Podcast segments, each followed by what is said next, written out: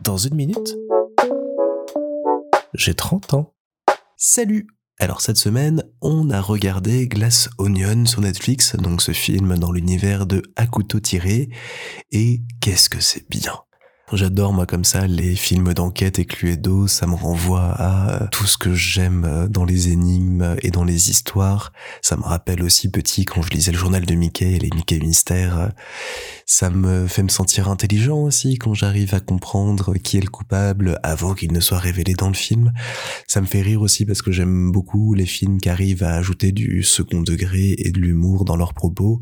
C'est pour ça que j'ai pas accroché vraiment avec euh, Mort sur le Nil de euh, Kenneth Branagh euh, l'an dernier parce que je l'ai trouvé trop sérieux. Alors que là, Glass Onion, ça se prend pas au sérieux, c'est drôle, c'est fin, c'est bien écrit. Vraiment, j'ai passé un super moment. Et ça fait tout écho à la soirée du 31 qu'on fait euh, ce soir chez nos copains parce qu'il y a une murder party qui est organisée. On s'est retrouvé comme ça, invité il y a quelques semaines à l'inauguration d'un musée qui a lieu ce soir et je me demande bien ce qui va se passer ensuite. Spoiler, et le fait que je diffuse cet épisode un petit peu tard y est lié.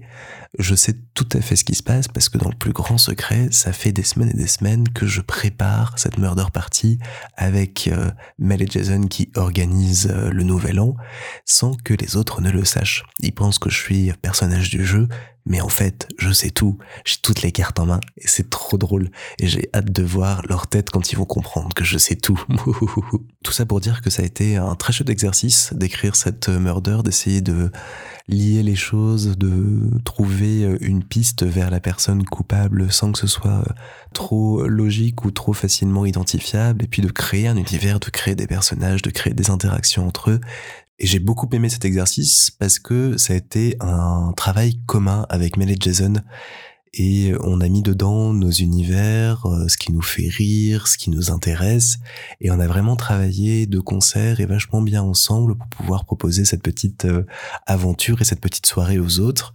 J'ai vraiment vraiment aimé travailler avec eux parce que c'est déjà deux personnes que j'adore et que j'aime dans la vie, et créer ensemble ce, projet, le faire naître et, et, grandir, euh, nous marrer en voyant les réactions des gens, en imaginant ce qu'on allait faire machin, en, en se marrant à écrire les trucs, c'était vraiment top et je les remercie de m'avoir proposé de faire ça avec eux parce que j'ai passé un super moment et une belle fin d'année comme ça à organiser tout ça. Et ça n'a fait que renforcer mon amour pour les films autour de ces thématiques-là et tous les projets qui vont dans ce sens-là. J'aime beaucoup ces mystères, j'aime beaucoup ces énigmes, j'adore euh, tout ce qui est Cluedo et autres murder party et ça me donne envie d'en faire plein et d'en écrire d'autres en 2023 mais pour l'instant, je vais les laisser un petit peu plus chercher ce qui se passe.